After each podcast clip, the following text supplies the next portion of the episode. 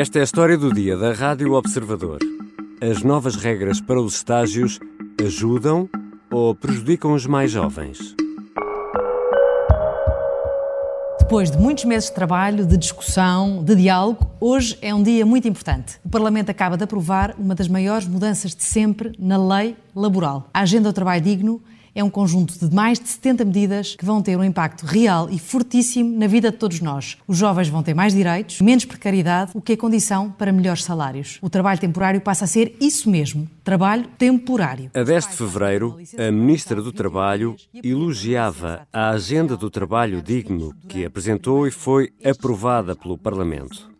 Apesar das críticas e da desconfiança, Ana Mendes Godinho acredita que as alterações na lei podem vir a mudar para melhor a vida dos trabalhadores e proteger os mais jovens. Com a entrada em vigor das novas regras, a 1 de maio, os estágios ficaram mais caros para as empresas e, segundo algumas opiniões, isto poderá traduzir-se em menos estagiários. Outra consequência direta poderá passar por mais dificuldades em chegar ao primeiro emprego. É sobre tudo isto que vou conversar com a editora de Economia do Observador, Alexandra Machado. Eu sou Ricardo Conceição e esta é a história do dia.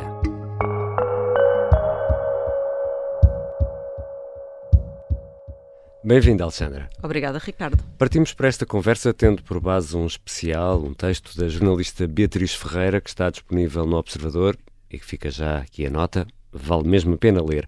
Afinal, Alexandra, o que é que mudou nesta história dos estágios a 1 de maio? Ainda pensei que me ias perguntar onde é que estavas no 1 de maio Posso 2023. Perguntar? Estava a ler uh, decretos-leis. A 1 de maio, curiosamente ou não, o Dia do Trabalhador, Isso. entrou em vigor as alterações ao Código de Trabalho que saíram do Parlamento ao abrigo do que ficou conhecido como a Agenda do Trabalho Digno. As mudanças, aliás, foram muitas, uh, foi um processo bastante demorado, com os patrões, por um lado, a considerarem que tinha até normas inconstitucionais. Uhum. O Presidente optou por promulgar, sem dúvidas.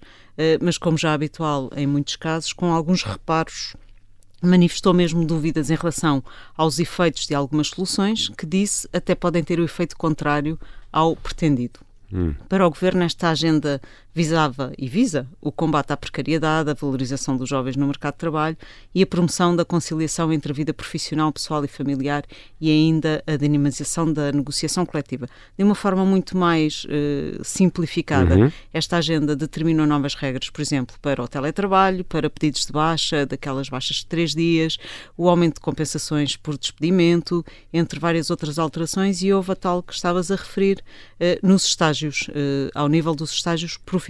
E, e essas regras que já estão em vigor eh, aplicam-se a quem está agora a começar, é isso? Sim, as regras eh, entram em- entraram em vigor a 1 de maio e é para quem está a começar. No entanto, quem já estava em estágio profissional também teve algumas alterações, nomeadamente na, no- na obrigatoriedade de pagar a taxa social única, mesmo para estágios contratados até 30 de abril de 2023. Alexandra, e só para esclarecer, estamos aqui a falar de estágios profissionais e não de estágios curriculares, é isso? É isso mesmo, são os estágios profissionais. Estas novas regras, eh, que ainda vamos falar delas, Uhum. não abrangem nem os estágios curriculares, a maior parte são estágios não remunerados, nem aqueles estágios do, do Instituto de, Formação, de Emprego e Formação Do Profissional, IFP, não é? o Como costuma IEFP, os estágios com, com participação pública e também não abrange os estágios na função pública que têm regras próprias.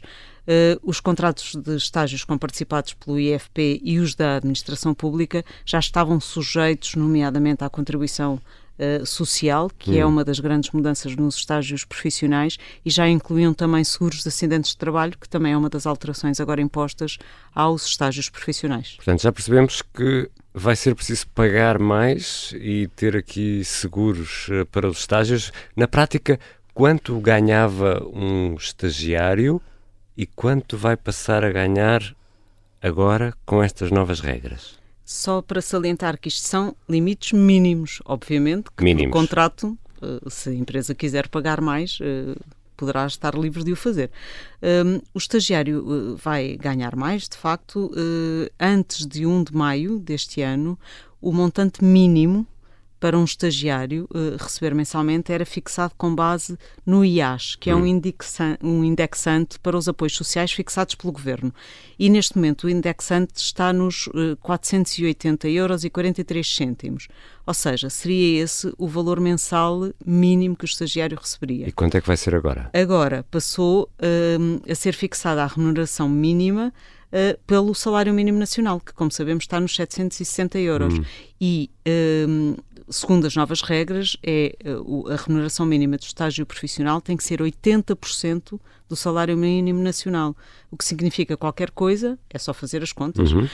se, como 608 euros mas também não é assim tão simples. Mas espera, portanto, um, um estagiário receberia uh, em janeiro 480 euros e atualmente terá de receber pelo menos 608. É esta, pelo menos esta diferença salarial logo de base. Com um, se não, e é o que vamos falar a seguir, é que sobre esses 608 euros, o estagiário agora vai ter que começar a pagar a sua taxa social única. Porque não pagava segurança social. Porque não pagava segurança social. E agora social. passa a pagar, é isso? E agora passa a pagar os 11% hum. da segurança social, de contribuição da segurança social.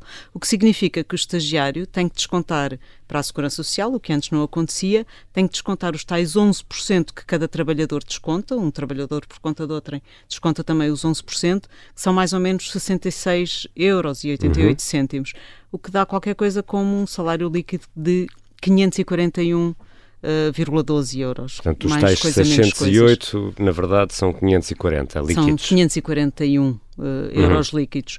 Um, e, e, ainda assim é um pouco acima do indexante que falávamos há uhum. pouco, que estava fixado. A empresa também tem de fazer o seu desconto, uh, vai passar a ter que fazer o desconto que faz para todos os trabalhadores uh, que têm sob contrato para a Segurança Social, que é uma percentagem de 23,75% além do salário líquido, portanto, a empresa vai ter que pagar à Segurança Social mais 144 euros. Uh, e ainda no caso das empresas, e isto por isso é que também representa um custo adicional, tem de pagar o subsídio de refeição ao, esta ao estagiário uhum. e vai ter de fazer um seguro de acidentes de trabalho, que passou a ser obrigatório, que não era. Já vamos voltar à conversa com a editora de Economia do Observador, Alexandra Machado. Afinal, estas novas regras podem vir a dificultar ainda mais a vida aos jovens?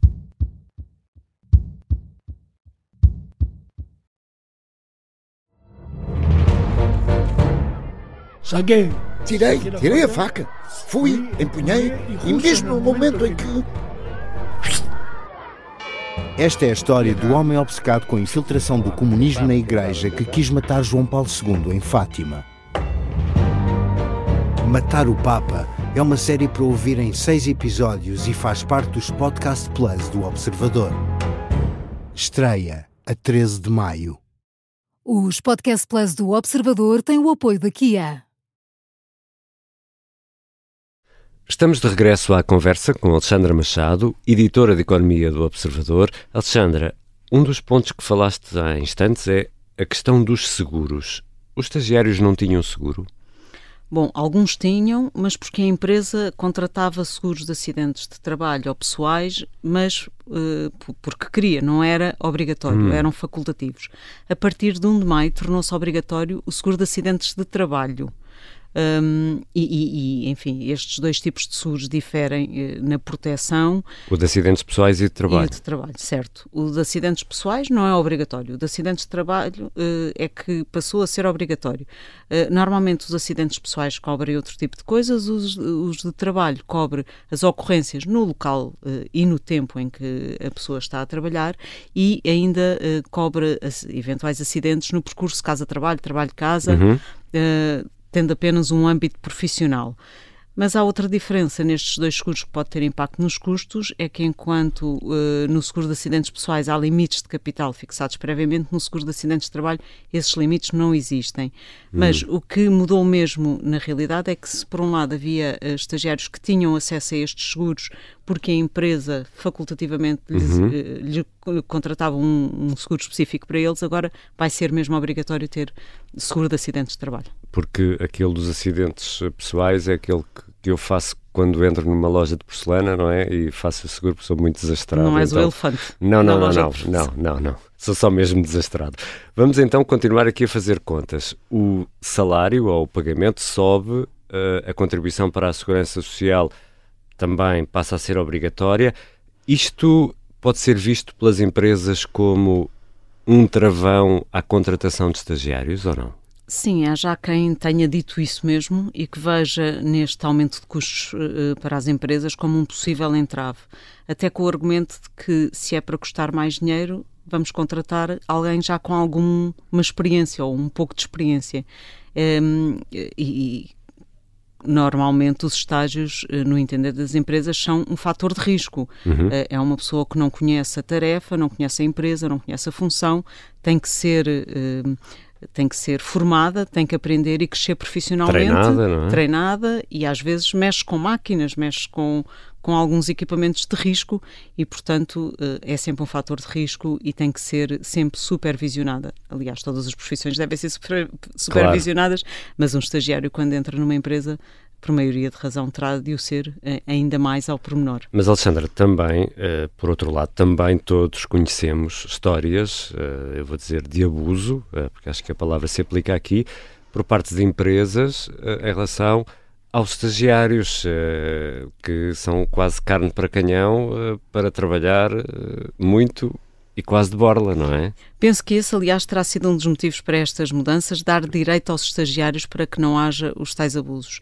Hum. Aliás, no especial publicado no site do Observador, assinado pela jornalista Beatriz Ferreira, um, Armindo Monteiro, que é o novo presidente da Confederação Empresarial de Portugal, a CIP, uhum. admite que o aumento de custos com o estágio profissional pode desincentivar as empresas a recorrer a estágios, mas também faz questão de distinguir estes estágios profissionais dos não remunerados, que, nas suas próprias palavras, se prolongam durante muitos meses de forma abusiva. Uhum. Portanto, isto é um, uma questão detectada pelas próprias empresas e que os próprios, uh, o patrão dos patrões, uhum. como, como é chamado o presidente da CIP, alerta para o caso. É curioso que nesse mesmo especial há um outro dirigente empresarial citado, que é o Luís Miguel Ribeiro, presidente da Associação Empresarial de Portugal, a dizer que não, que, que não vê que este aumento de custos para os estágios um, deva ser uma condicionante para as empresas. A ver, vamos, há aqui dois, duas opiniões contrárias de dois patrões, uh, mas uh, a, a, opinião mais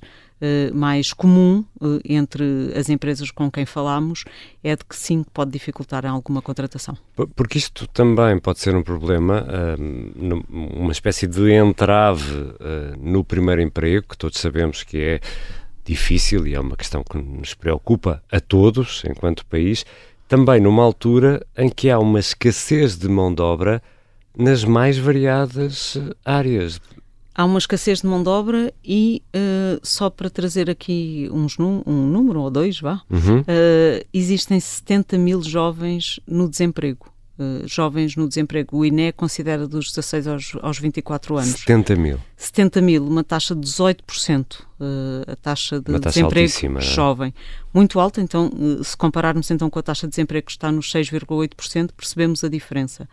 Uh, e é isto, enfim, queremos colocar estes jovens no mercado e não queremos que estas taxas de desemprego continuem e sim, esperemos que estas mudanças nos estágios profissionais não, não dificultem a sua contratação, porque o estágio muitas vezes é a porta de entrada nas empresas e muitos ficam nessas empresas depois de estagiar. Uh, e, aliás, essa também foi uma das alterações: é que depois do estágio, o período de experiência dos jovens vai ser menor. Uh, por, por, causa do estágio. Vai diminuir? For, vai diminuir o tempo de, de, de, de experiência, que, que nós, todos os contratos têm um período experiment, uhum. experimental, uh, vai diminuir se o estágio for bem sucedido. E, portanto, sim, as empresas, uh, se começarem a considerar que isto é um custo excessivo eh, pode haver aqui algum entrave nesta contratação, mas vamos esperar. Que... Mas isso leva-me a uma pergunta, Alexandra. Afinal, estas novas regras ajudam ou prejudicam? Vamos acreditar que o objetivo do Governo com esta norma consiga ser cumprido, reforçar a proteção dos estagiários, minimizar os riscos de exploração. Vamos todos acreditar, dar as mãos e acreditar que isto vai Queres acontecer. Que ponha violinos? Não. Espero que não seja Não, vamos preciso. acreditar, vamos acreditar. Agora, também não se esperem milagres e este pode muito bem ser uma daquelas situações referidas por Marcelo Rebelo de Sousa em que algumas soluções podem ter o efeito contrário ao alegadamente pretendido. Obrigado, Alexandra. Obrigada, Ricardo.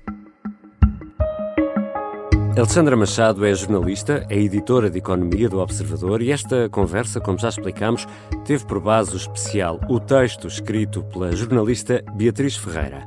Depois de ouvir toda esta explicação, poderá agora responder à pergunta que deixamos no Spotify. Atenção, isto só funciona na aplicação do Spotify no telemóvel.